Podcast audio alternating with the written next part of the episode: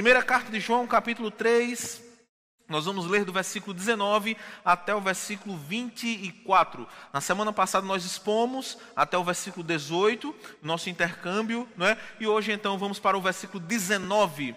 Eu sei que você já achou que você é bom de Bíblia, então vamos ler a palavra de Deus. 1 João 3, 19. E nisto conheceremos que somos da verdade bem como perante Ele tranquilizaremos o nosso coração. Pois se o nosso coração nos acusar, certamente Deus é maior do que o nosso coração e conhece todas as coisas. Amados, se o coração não nos acusar, temos confiança diante de Deus. E aquilo que pedimos dele, recebemos, porque guardamos os seus mandamentos e fazemos diante dele o que lhe é agradável. Ora, seu mandamento é este: que creiamos em o nome de seu Filho, Jesus Cristo, e nos amemos uns aos outros, segundo o mandamento que nos ordenou. E aquele que guarda os seus mandamentos permanece em Deus, e Deus nele. E nisto conhecemos que ele permanece em nós, pelo Espírito que nos deu. Amém. Vamos orar mais uma vez. Pai. Nós queremos nos lembrar nesse momento dos nossos filhos, das nossas crianças. Se estivessem aqui, estaríamos orando por elas aqui.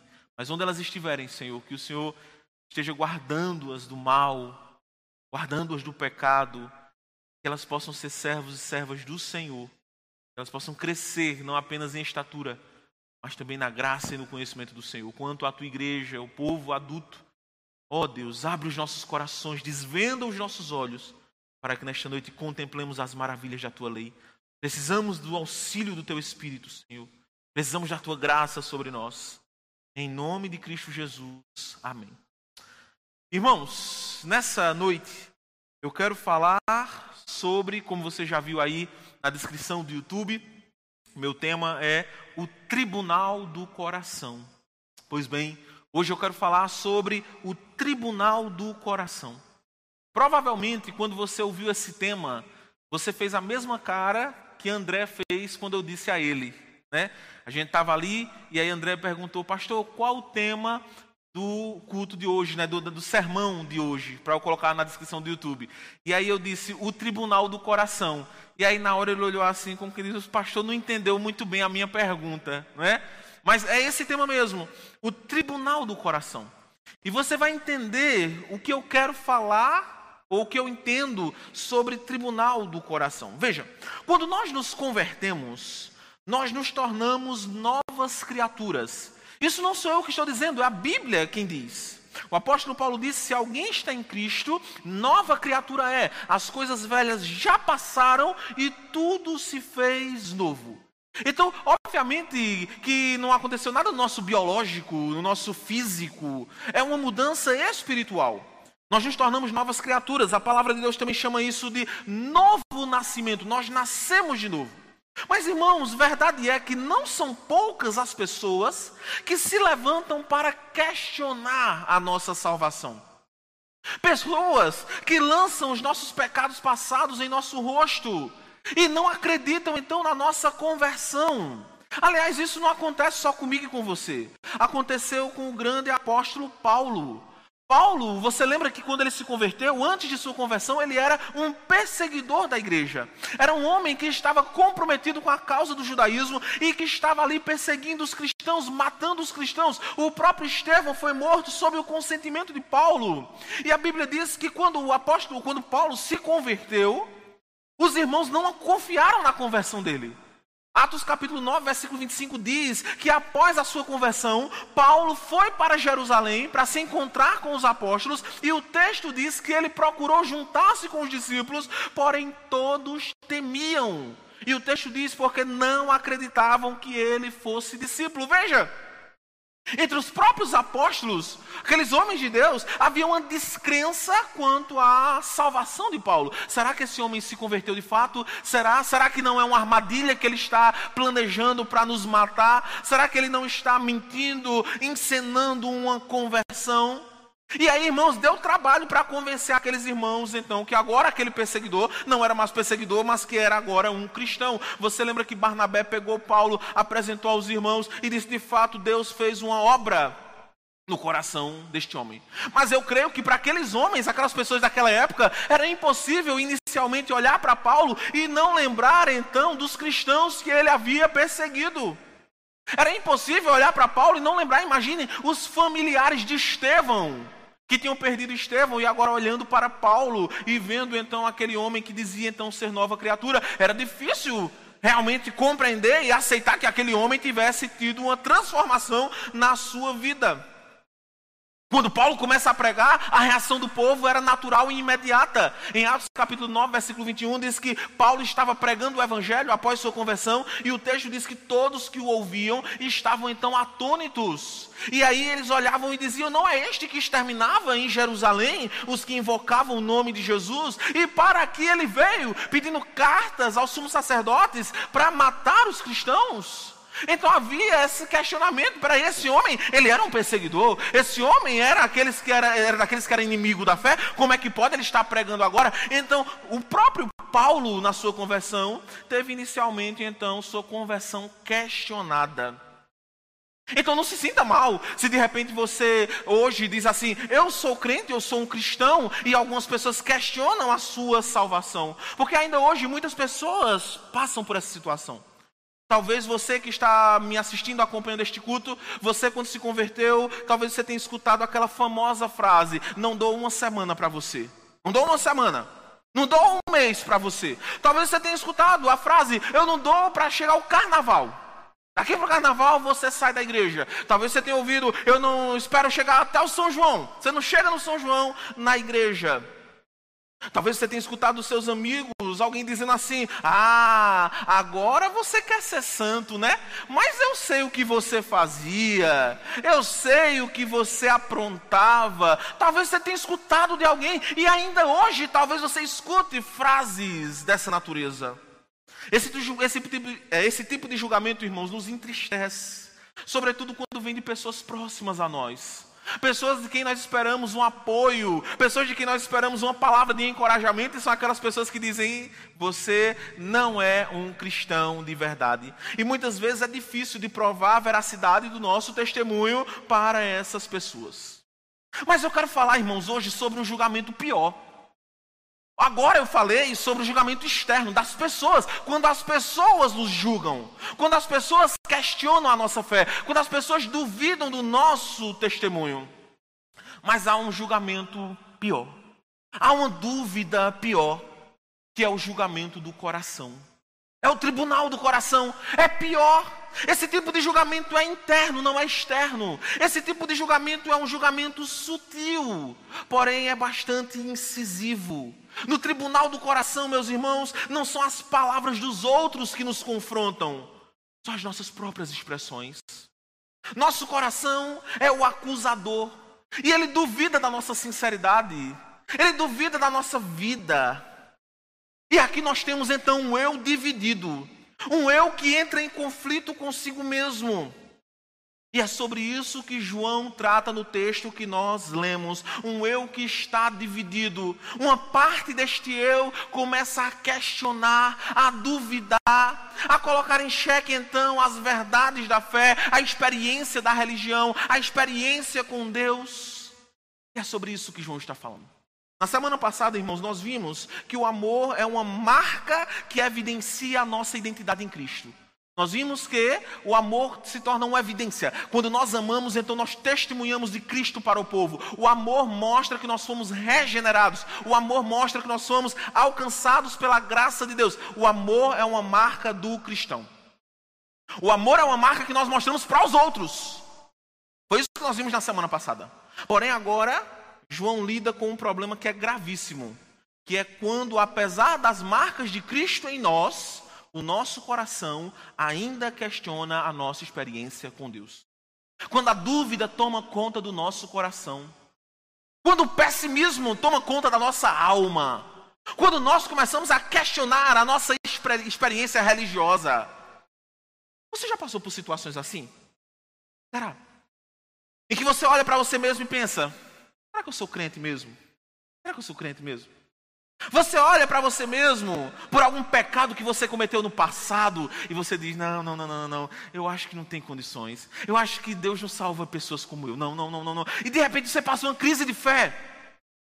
Uma crise na qual você começa a questionar. Porque você tem cometido um pecado terrível no passado. Porque você machucou pessoas no passado, talvez você tenha tirado a vida de alguém no passado, você destruiu sonhos de alguém no passado, e aí você olha para você mesmo e diz assim: será que eu sou crente mesmo? Será que Deus me perdoou mesmo?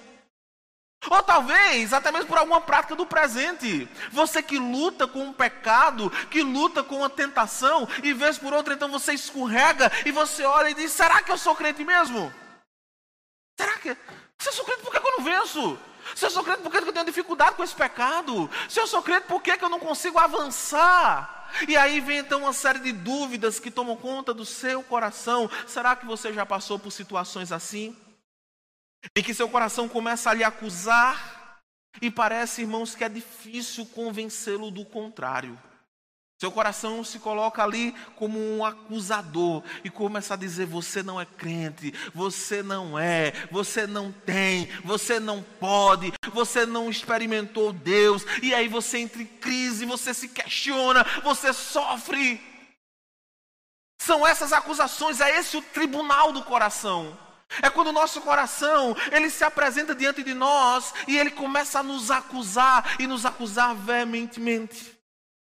É isto, irmãos, esta conversa de acusação que João tem em mente nos versículos 19 a 21. É o coração falando com a pessoa. É estranho isso, né? Mas a Bíblia fala sobre algumas situações assim, em que nós conversamos conosco mesmos. Alguns exemplos bíblicos disso. Por exemplo, na parábola do rico insensato, você lembra que aquele homem, quando vê os seus celeiros produzindo muito mantimento, então o texto diz: Então direi a minha alma. Veja, aquele homem fala com a sua alma. Né? E aí ele diz à sua alma: Alma, tens em depósito muitos bens para muitos anos. Descansa, bebe e folga. Veja, ele está falando consigo mesmo, ele está falando com a sua alma. Outro exemplo clássico que nós temos é no Salmo 42, versículo 5, quando o salmista também conversa com a sua alma e ele pergunta: Por que estás abatida, ó minha alma? Por que te perturbas dentro de mim? Veja, ele está ali conversando com a alma, é meio estranho isso, mas se você parar para pensar, nós fazemos isso. Vez por outra, nós nos pegamos conversando conosco mesmos. E a gente louva a Deus quando ninguém está vendo, porque quando está vendo a gente fica meio estranho, né? Pô, vai pensar que eu sou doido, né? Mas nós passamos, nós fazemos isso. Nós conversamos sozinhos conosco mesmo. Pode, não pode virar uma prática, né, irmãos? Porque aí quando vira uma prática, aí o negócio está meio complicado. Mas veja, nós é isso que João está dizendo. É o momento em que o coração se levanta para falar. O texto que lemos, João, capítulo 3, versículo 19 em diante, narra o coração falando conosco. Só que não é uma conversa muito agradável. Esse coração, que tanto pode ser chamado de consciência, alma, tá? Pode ser chamado isso aqui, você pode chamar como você quiser. Agora, esse coração, essa consciência começa a conversar conosco, mas é uma conversa de tom acusativo. A consciência percebe uma suposta, suposta irregularidade em nós e acusa a nossa identidade cristã. Veja, até então você estava lidando com quem estava fora, distante, longe de você. Mas agora você está lidando com alguém que está perto de você, dentro de você, que vai para onde você está. Quando alguém de fora está acusando, você pode sair e dizer assim: Eu não quero ouvir, não. Não quero ouvir. Se alguém de repente começa a falar, xingar você, você diz: Olha, meu irmão, para. Mas agora é sua consciência, é o seu coração. Como fugir do coração? Como fugir da alma? Como resolver então o problema do tribunal do coração? E aqui João vai elencar pelo menos duas formas nós podemos lidar com essa questão. Primeiro, João vai falar sobre a persuasão da consciência. Veja, versículo 19. Persuasão da consciência. Ele diz assim: E nisto conheceremos que somos da verdade, bem como perante Ele tranquilizaremos o nosso coração. Veja, como nós vimos na semana passada, João está falando aqui sobre a marca do amor. Quando ele diz, nisto conheceremos, ele está fazendo uma menção do versículo anterior. Quando ele diz, filhinhos, amemos não apenas de palavras, mas de fato, de ação. Agora que João já falou sobre o amor, já falou sobre esta marca do amor, agora ele diz que esta marca não é apenas para os outros, mas esta marca é também para nós mesmos. É interessante isso. Como a marca do amor serve não apenas para mostrar aos outros, mas também para mostrar a nós. Ou seja, João nos convida a olhar para o nosso próprio testemunho e a contemplarmos a obra do Senhor em nós. Veja, ele diz: Nisto conheceremos. Quem conhece? Nós conheceremos. Nós chegaremos à conclusão quando nós amamos, quando nós temos o amor de Cristo derramado em nossos corações e nós olhamos para quem nós éramos e quem nós somos, nós nos convencemos, nós conhecemos que nós somos da verdade. De fato, irmãos, há muitas, pessoas, há muitas coisas que ainda precisam ser transformadas em nós. Há muitas coisas que precisam ser tratadas em nossas vidas, isso é um fato. Nós estamos como uma obra em construção. Estamos aprendendo diariamente, estamos naquilo que nós chamamos de um processo da santificação. Todos os dias nós deixamos pecados e aumentamos em santidade. Todos os dias nós abandonamos as velhas, a velha prática e avançamos então em parecer-se com Deus. Mas você precisa lembrar de uma coisa: o que falta ser feito em você não anula o que já foi feito em você. Repito, o que falta ser feito em você não anula o que já foi feito em você. Como assim, pastor? Explica melhor isso. Nós somos uma obra em construção, mas a obra já começou. Veja, a obra está em construção, mas ela está em construção por quê? Porque já começou. Deus já começou a obra. A obra não concluiu. Só vai concluir na eternidade, se, quando morrermos ou quando Jesus voltar. Mas a obra está em andamento. A obra está acontecendo. Nós estamos no processo de santificação por quê? Porque já fomos regenerados. Nós estamos no processo de santificação porque já somos posicionalmente santos. Então, quando o coração nos acusa, ele está olhando para o que falta ser feito. O coração está dizendo: falta muita coisa. O que falta? Como é que você pode ser cristão e falta tanta coisa assim na sua vida? Aí João diz assim: então olhe para o coração e diga o que já foi feito. Veja o que já foi feito na sua vida. E essa aqui é a dica de João. É interessante que quando João usa a expressão aqui, nisso tranquilizaremos o nosso coração, o verbo que ele usa aqui, tranquilizar, é literalmente persuadir. Persuadir. É o mesmo verbo que é utilizado, é o mesmo verbo que é utilizado quando os soldados são subornados ali, né? Eles aceitam suborno para depois da ressurreição de Jesus e ali então os sacerdotes dizem a eles: olha, se os, as autoridades vierem falar conosco, então nós as tranquilizaremos. O verbo ali é o verbo persuadir. Não é tranquilizar no sentido assim dizer bichinho, não. É um tranquilizar no sentido de persuadir. Ou seja, uma vez que você é persuadido, então você se tranquiliza. Então o que João está dizendo aqui é que nós tranquilizamos o nosso coração, não alisando o nosso coração. Não dizendo assim, bichinho do coração, não. Nós o tranquilizamos através de uma conversa persuasiva. Nós conversamos com o nosso coração, nós persuadimos o nosso coração, nós convencemos o nosso coração. Segundo John Stott, comentando esse texto, aqui ele diz que nós temos uma espécie de julgamento. O nosso coração é o promotor, advogado de acusação, nós somos o advogado de defesa e Deus então é o juiz. E aí a diferença é que nós vamos convencer o promotor, nós vamos convencer o coração, persuadir o coração e esse é o nosso desafio, segundo João. Nós precisamos persuadir o nosso coração de que nós nascemos de novo. E qual é o nosso principal argumento? É o amor de Deus derramado em nossos corações.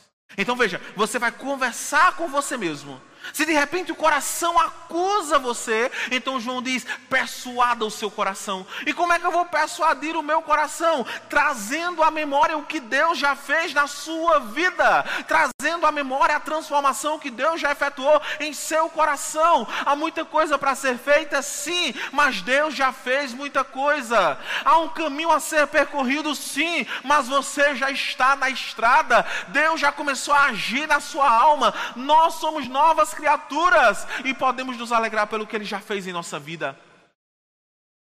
Então, irmãos, nós precisamos tirar um pouco os olhos daquilo que falta e colocar os nossos olhos naquilo que já foi feito.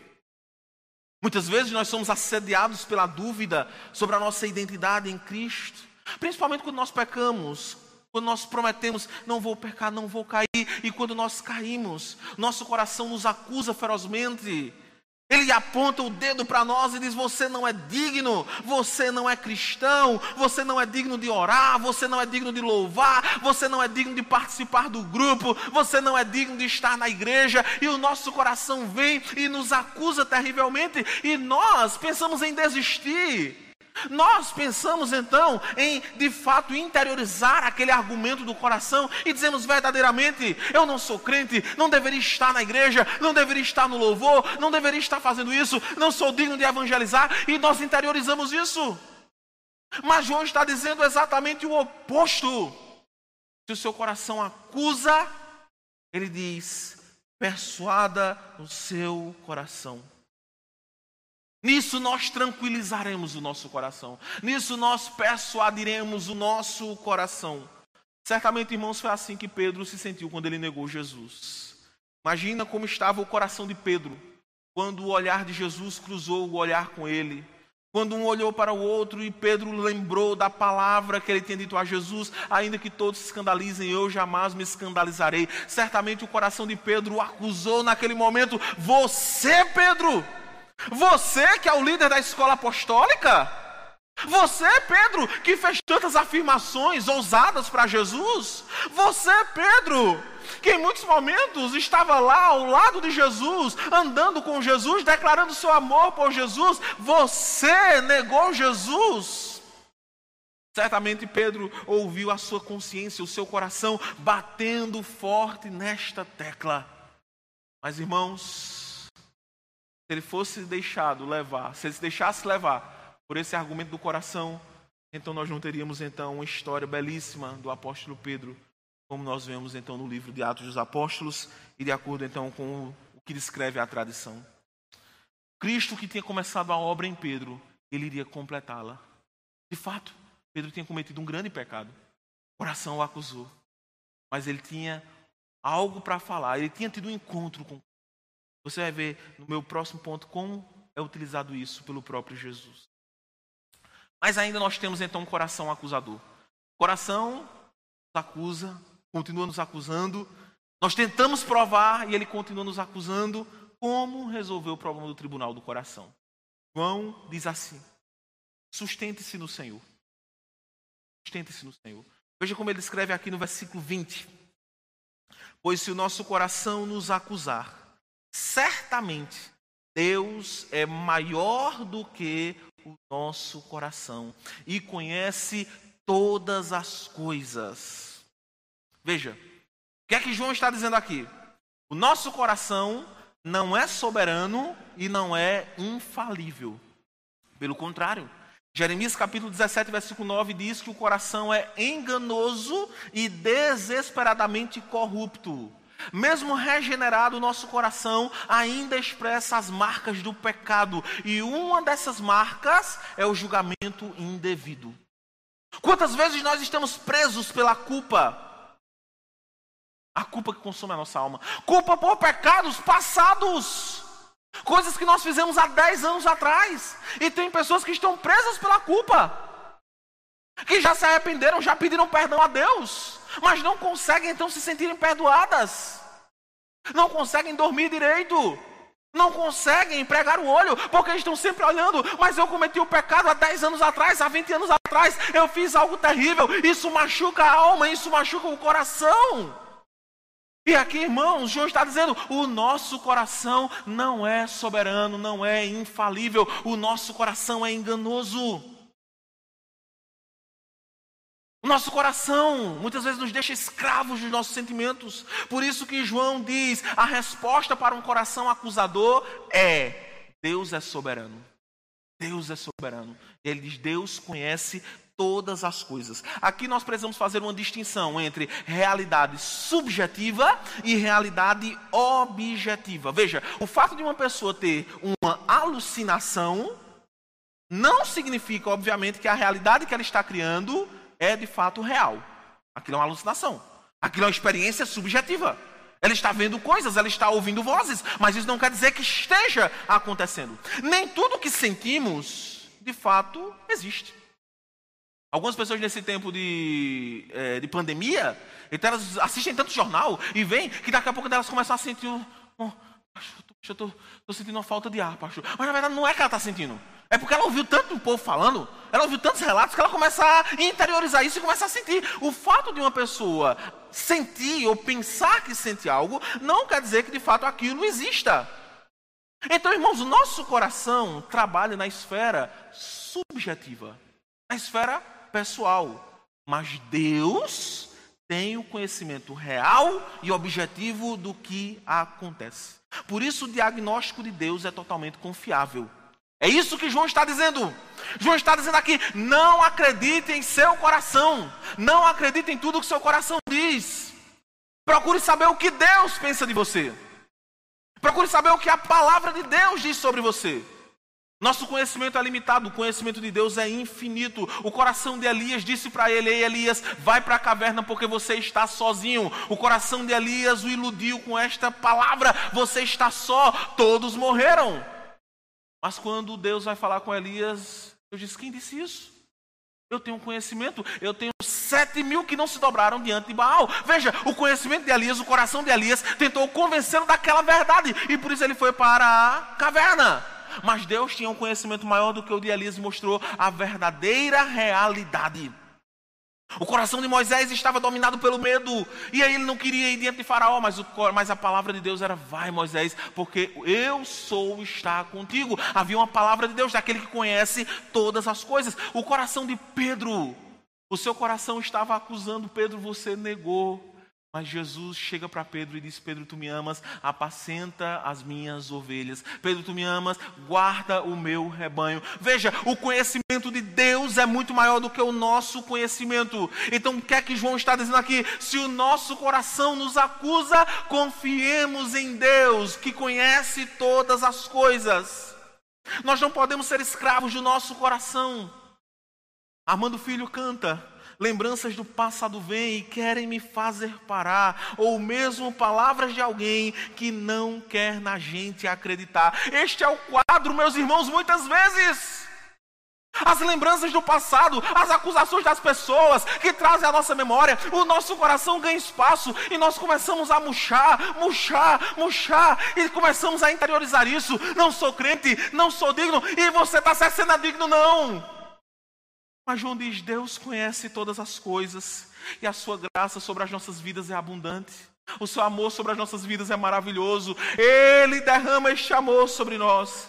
Por isso que o que João diz aqui é o seguinte: não importa o que o nosso coração diz, importa o que Deus diz sobre nós.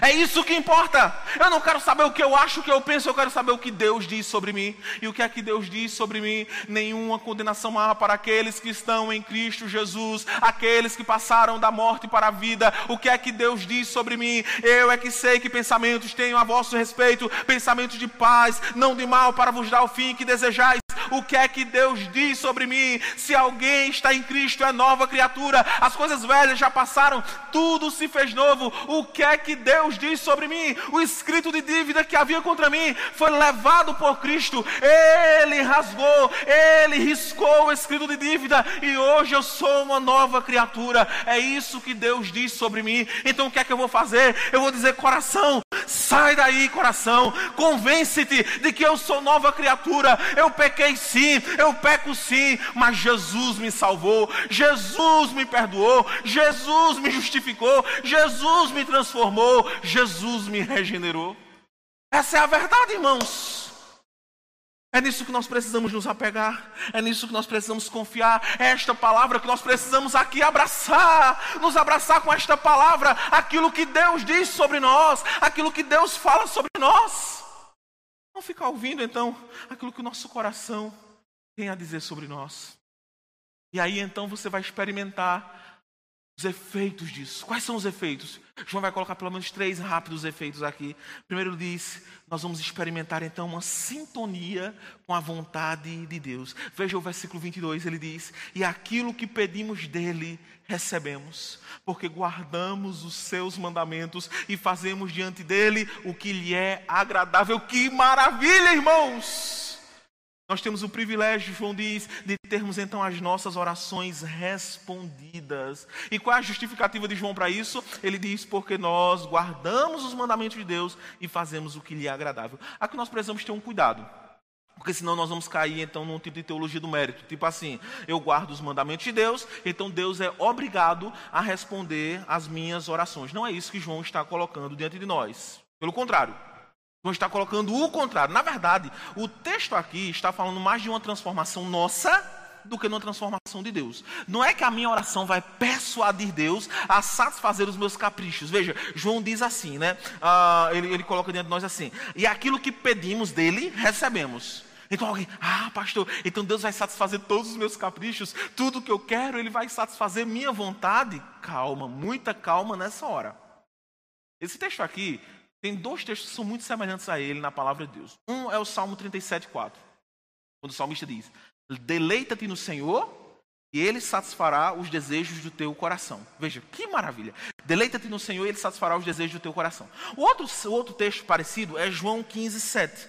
Quando Jesus diz assim: Se permanecerdes em mim e as minhas palavras permanecerem em vós, Pedireis o que quiserdes e vos será feito. O que esses dois textos e esse texto de João estão nos ensinando? Preste atenção nisso. Que maravilha você vai entender agora. Veja, eles falam de uma sintonia que existe entre o crente, entre o cristão e Deus. Ou seja, o cristão se deleita em Deus. Lembra? Deleita-te no Senhor, agrada no Senhor. Então o cristão se deleita em Deus. O cristão permanece em Deus. Lembra de Jesus? Se permanecerdes em mim. Então o cristão permanece em Jesus. O cristão guarda os mandamentos. O cristão faz o que lhe é agradável. O que é que nós temos aqui? Um servo que se submete inteiramente à vontade do seu Senhor. É isso que nós temos aqui. Alguém que se deleita, alguém que permanece, alguém que guarda o mandamento e alguém que lhe faz o que é agradável. Ou seja, um servo que se submete totalmente à vontade do seu Senhor. Ou seja, alguém que renuncia, ó, renuncia à sua vontade e sacrifica seus desejos no altar do Senhor. Aqui é onde está o segredo. A partir deste momento que você se submete à vontade de Deus, que você renuncia à sua vontade, Deus impera a sua vontade em nossos desejos. E esses desejos é que são satisfeitos. Não são os meus caprichos, não são os meus desejos pecaminosos, mas são os desejos que Deus plantou no meu coração. É por isso que ele responde às minhas orações, porque porque há uma sintonia quando o meu coração não me acusa, quando Cristo faz a obra no meu coração e eu tenho a convicção disso, eu persuado meu coração, então eu experimento essa sintonia com a vontade de Deus. As acusações do coração nos impedem de viver uma vida intensa de comunhão com o Senhor, porque nós nos achamos indignos de estar na presença de Deus. Imagina, você pecou, não, não vou orar, não vou orar. E aí nós, nós queremos fazer um tipo de autopenitência. Há pessoas que pecam assim, ah, já sei, vou me autodisciplinar, vou passar. dois. Aí, aí qual a disciplina do camarada? Vou passar dois dias sem orar. Porque... Como assim? Aí, aí é que você tem que orar? Aí é que você tem que orar, mas o camarada faz uma autopenitência. Não, não sou digno. Eu tenho que passar, eu tenho que passar pelo menos 15 dias sem ir para a igreja. Como assim? Como assim? Não. Quando nós convencemos o nosso coração, não diz, nós vivemos, ó, uma íntima sintonia com Deus. Estamos certos. Somos É Ele que nos torna dignos. É o sacrifício de Jesus que abre o nosso caminho. Então, quando o nosso coração não nos acusa, nos entreguemos ao Senhor. Além disso, quanto mais comunhão nós temos com Deus, mais os nossos desejos, ou melhor, mais os desejos de Deus reinam em nosso coração. Preste atenção nessa equação. Preste atenção. Quanto mais perto de Deus nós estamos, menos egoístas nós somos. Entendeu? Quanto mais perto de Deus estamos, menos egoístas nós somos. Quanto mais perto de Deus nós estamos, menos orações humanistas nós fazemos e mais orações teocêntricas nós fazemos. Mas nós desejamos ver a glória de Deus. Por esta razão, nós recebemos o que pedimos. Por quê? Porque a nossa vontade está em sintonia com a vontade de Deus. Você já observou o conteúdo das suas orações? Já observou? Quantas delas se preocupam ou desejam a glória de Deus? Quando você pede algo para Deus, está pedindo para a glória dele mesmo? Você está pedindo para o louvor dele mesmo? O conteúdo das nossas orações, irmãos, é um indicativo quanto próximo de Deus nós estamos. Lembra de Moisés quando ele orou? Quando ele orou para que Deus não destruísse o povo de Israel. A oração de Moisés ali. Ele diz assim: Senhor, as nações vão zombar do teu nome. Vão zombar do teu nome. Havia uma preocupação no coração de Moisés com a glória de Deus, com a honra de Deus. Ele estava pensando ali, porque para Moisés, eu não sei, Moisés queria que esse povo morra mesmo. Ele pensava na glória de Deus. Senhor, não faça isso. Segundo, o que é que acontece quando nós somos persuadidos no nosso coração? Nós experimentamos o prazer da obediência. Versículo 23. Ora, seu mandamento é este: que creiamos em o nome de seu Filho, Jesus, Jesus Cristo, e nos amemos uns aos outros, segundo o mandamento que nos ordenou. Veja, a paz no coração resulta não apenas em sintonia com a vontade de Deus, mas também na submissão aos seus direcionamentos. Nós temos uma bússola, irmãos, que orienta aí com para onde nós devemos andar. Nós temos uma bússola, a palavra de Deus. Essa bússola nos orienta o que devemos crer e o que devemos fazer. Então, como regenerados que nós somos, nós temos prazer em seguir essas orientações. Como assim? O versículo 23 mostra dois aspectos dessa obediência: o aspecto do crer e o aspecto do fazer. Crer em Jesus e amar uns aos outros. Esses dois mandamentos nos levam a ir além de nós mesmos. Crer em Jesus. O que é crer em Jesus? Eu sei que a expressão crer em Jesus ela está muito banalizada, né? Todo mundo diz que crê em Jesus. Mas o que é crer? Crer em Jesus é reconhecer a nossa miséria. É você dizer assim: eu não tenho nada, eu preciso crer em Jesus, porque se eu não crer nele, eu estou morto. É isso que é crer em Jesus. Infelizmente, como eu disse, essa expressão caiu em discreto. Mas quando você olha para a Bíblia, essa é a ideia de crer em Jesus. É você negar-se a si mesmo e sustentar-se totalmente em Jesus. Eu creio em Jesus porque entendo que não posso me justificar diante de Deus. Eu creio em Jesus porque entendo a minha incapacidade e a incapacidade das minhas obras. É por isso que eu creio em Jesus. É isso que João está dizendo.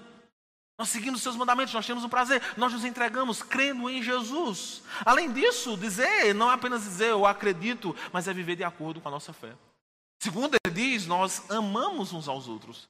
Nós já falamos muito sobre amor no decorrer das nossas exposições, é, eu não vou tocar nessa tecla novamente. Mas o que eu quero deixar claro aqui é que há um, um, uma ênfase no prazer da obediência. No prazer da obediência. Veja, isso aqui é um fato. Aquelas pessoas que têm uma persuasão do coração, de que nasceram de novo, elas têm exatamente esse prazer em crer e o prazer de amar. Em outras palavras, o prazer de obedecer. E por fim, irmãos, qual é a última, o último efeito da persuasão do coração? coração que não, não é, que foi de fato é, convencido do perdão. É que nós experimentamos a confirmação contínua do Espírito Santo. Versículo 24. É aquele que guarda os seus mandamentos, permanece em Deus, e Deus nele. E nisto conhecemos que ele permanece em nós, pelo Espírito que nos deu. Olha, ele diz aqui: aquele que guarda os mandamentos permanece em Deus. Mas não apenas ele permanece em Deus. Há uma união Há uma reciprocidade. Deus permanece nele. Aí a pergunta é: mas como eu sei, pastor, que eu permaneço em Deus e que Deus permanece em mim? Ele diz: porque nós temos uma confirmação. O Espírito, ele, o Espírito Santo, o Consolador, é aquele que nos vence. Nós nascemos de novo, de que nós fomos salvos, de que nós fomos regenerados, de que nós fomos perdoados, de que nós fomos santificados. Foi esse Espírito que Deus colocou em nós, que testifica todos os dias que nós somos filhos de Deus, que nós somos filhos de Deus. Talvez, meu irmão, nesta noite você esteja vivendo uma intensa crise de fé. Talvez você tenha ouvido palavras de alguém que lhe magoou. Talvez o seu passado foi muito forte hoje, bradando Eu sei quem você era, eu sei de onde você veio, eu sei o que você fez. Talvez pessoas lancem isso no seu rosto diariamente, dizendo: Eu sei quem você é. Você quer ser santo, mas eu sei quem você é. Talvez o seu coração esteja se levantando como acusador, tribunal esteja lhe acusando. Faça o que você ouviu nesta noite. Lance-se nos braços de Deus. Confie no Deus que lhe chamou, Deus que lhe salvou. Persuada o seu coração, diga: coração, realmente tem muita coisa para ser feita na minha vida, mas o Deus que começou a obra, ele não vai me abandonar no meio do caminho. Diga para o seu coração: coração, eu preciso melhorar e muito, mas eu tenho certeza da experiência que eu tive com Deus. Deus mudou a minha vida, Deus transformou o meu coração. Não se deixe levar, meu irmão, pelas mentiras do coração. Nós vimos o coração é enganoso, o coração é mas Deus é soberano. E é com base nas suas promessas nós vamos caminhar firmes e fortes na sua palavra. Vamos orar ao Senhor. Pai, nós te agradecemos porque como a tua palavra diz, o Senhor é maior do que o nosso coração. O Senhor é maior do que o nosso coração. E como, sabe, como saber isso é bom? Como é bom? Porque muitas vezes o nosso coração se desespera. Muitas vezes o nosso coração se entristece. Porque ele vê apenas uma parte da realidade. Mas quando nós olhamos para as tuas promessas, quando nós olhamos para a tua palavra, então a nossa fé é renovada, então a nossa alegria é renovada, então o nosso coração se regozija em ti. Ó oh Deus, como é bom, Senhor, poder cantar a ti, dizendo eu sou uma nova criatura. Como é bom poder cantar dizendo eu fui perdoado. Como é bom poder declarar: nenhuma condenação há para aqueles que estão em Cristo Jesus. Como é bom, Senhor, como é bom cantar isso. Queremos nos alegrar com essa verdade. Queremos te exaltar com esta verdade. Queremos, Senhor, te bendizer, porque o Senhor é maravilhoso, porque o Senhor é bondoso e é com base nas tuas promessas que nós podemos descansar, não por causa daquilo que nós somos, de fato nós somos pequenos demais, fracos demais, de fato tem muita coisa para ser feita ainda, mas nós cremos que aquele que começou a boa obra é fiel para concluí-la até o dia de Cristo Jesus. Que esta palavra tenha entrado e fincado nos corações que nos ouvem, em nome de Cristo Jesus. Amém. Irmãos, antes da oração final, dos avisos, nós não poderíamos deixar de cantar a música, mesmo com o violão quebrado, torado, mas vai cantar essa música, essa verdade. E eu queria que você cantasse essa verdade com alegria. Certo? Você vai dizer assim: nenhuma condenação há para aqueles que estão em Cristo Jesus. Certo? Essa é a realidade da nossa vida, irmãos. Nós podemos nos alegrar, né? podemos confiar na obra que Deus começou a fazer nos nossos corações. Não foi outra pessoa, foi Deus e Deus é fiel. Louvado seja o nome do Senhor. Então vamos cantar com alegria. De todas as provas que eu já passei, eu sei que é difícil, Senhor. Mas eu sei de uma coisa: a tua palavra não falha, a tua palavra é fiel, é verdadeira. Vamos cantar com alegria. Aí onde você está, na sua casa, cante, louve ao Senhor.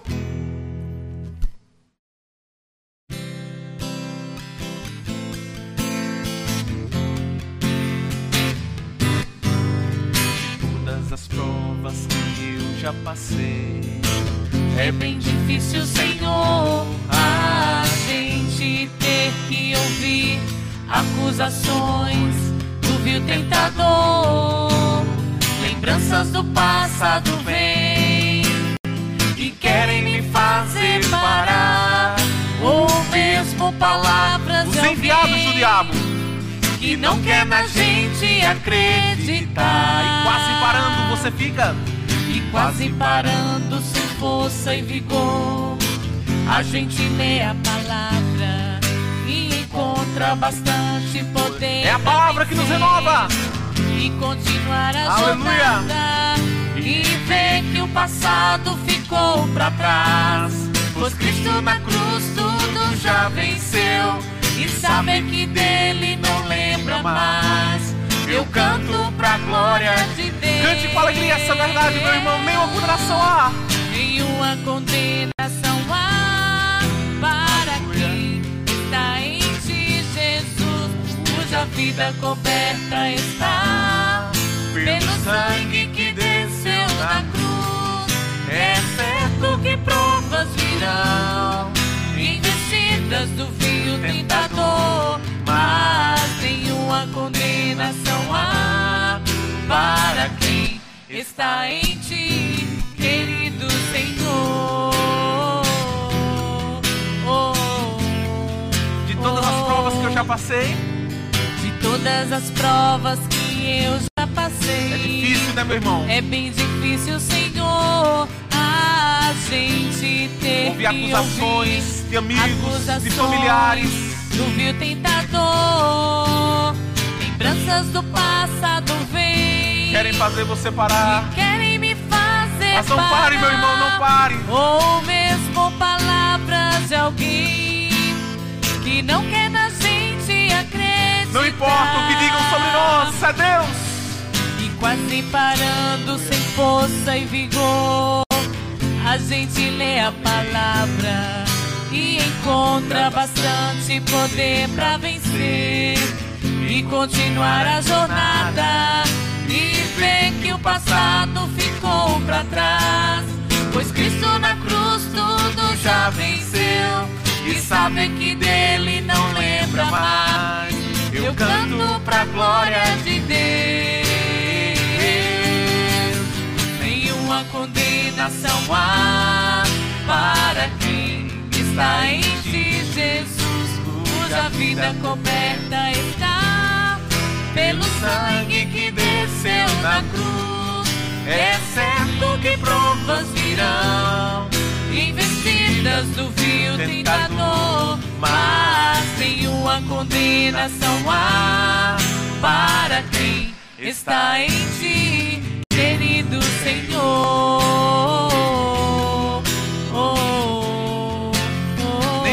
Condenação há para terminar. Nenhuma condenação há para quem está em ti, Jesus, cuja vida coberta está pelo sangue que desceu da cruz.